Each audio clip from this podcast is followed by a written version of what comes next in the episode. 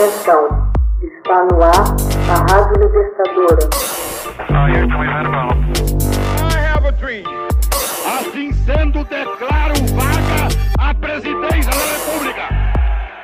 Ouça agora, hoje na história, o podcast de Ópera Mundi. Hoje na história, 12 de novembro de 1904. A revolta da vacina toma as ruas do Rio. Um levante popular se alastrou pelas ruas do Rio de Janeiro, então capital federal, em 12 de novembro de 1904. O povo, amotinado, levantou barricadas e investiu contra prédios públicos e bondes. O motivo da irritação dos cariocas era a obrigatoriedade da vacina contra a varíola, no episódio que ficou conhecido como a Revolta da Vacina. Antes das reformas urbanísticas do prefeito Pereira Passos, que governou o Rio de 1902 a 1906, o centro do Rio tinha ruelas estreitas, sujas, cheias de cortiços, onde se amontoava a população pobre.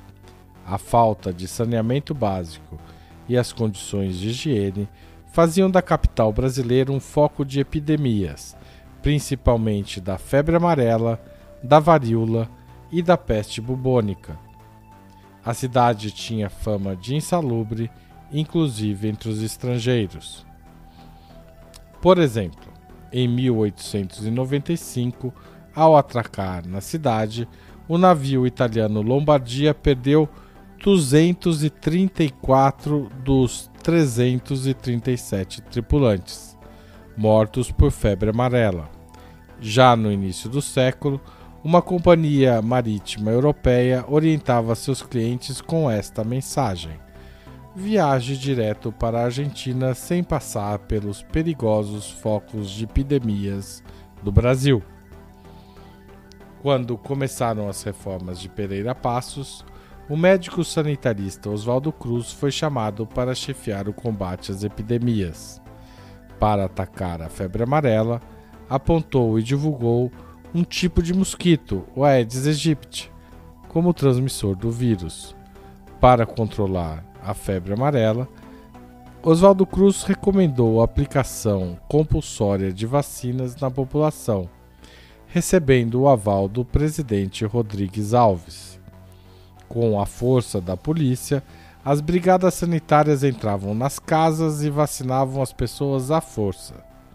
As brigadas de mata-mosquitos atuavam nas ruas e também dentro das casas.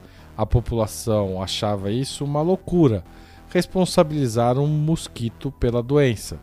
Setores da oposição gritaram contra as medidas autoritárias.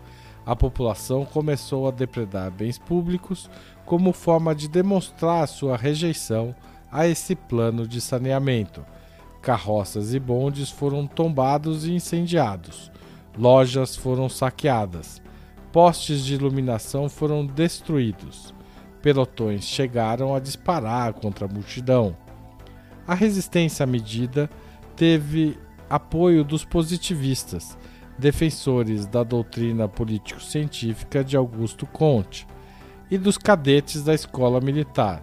No dia 12 de novembro, um sábado, uma passeata de manifestantes dirigiu-se ao Palácio do Catete, sede do governo federal. A população estava alarmada.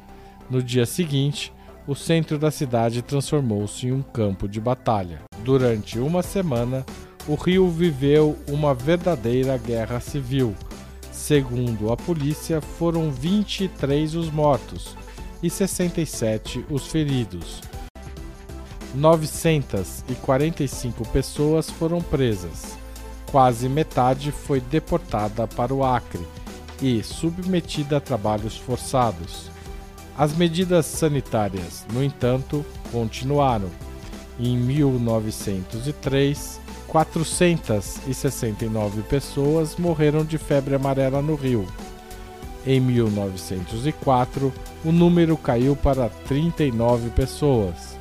Em 1904, a varíola havia matado 3.500 pessoas. Dois anos depois, A doença fez apenas nove vítimas. A cidade estava livre das epidemias. Texto original de Max Altman, locução de Haroldo Cerávulo Cereza. Você já fez uma assinatura solidária de Opera Mundi? Com 60 centavos por dia, você ajuda a manter a imprensa independente e combativa. Acesse www.operamundi.com.br/apoio.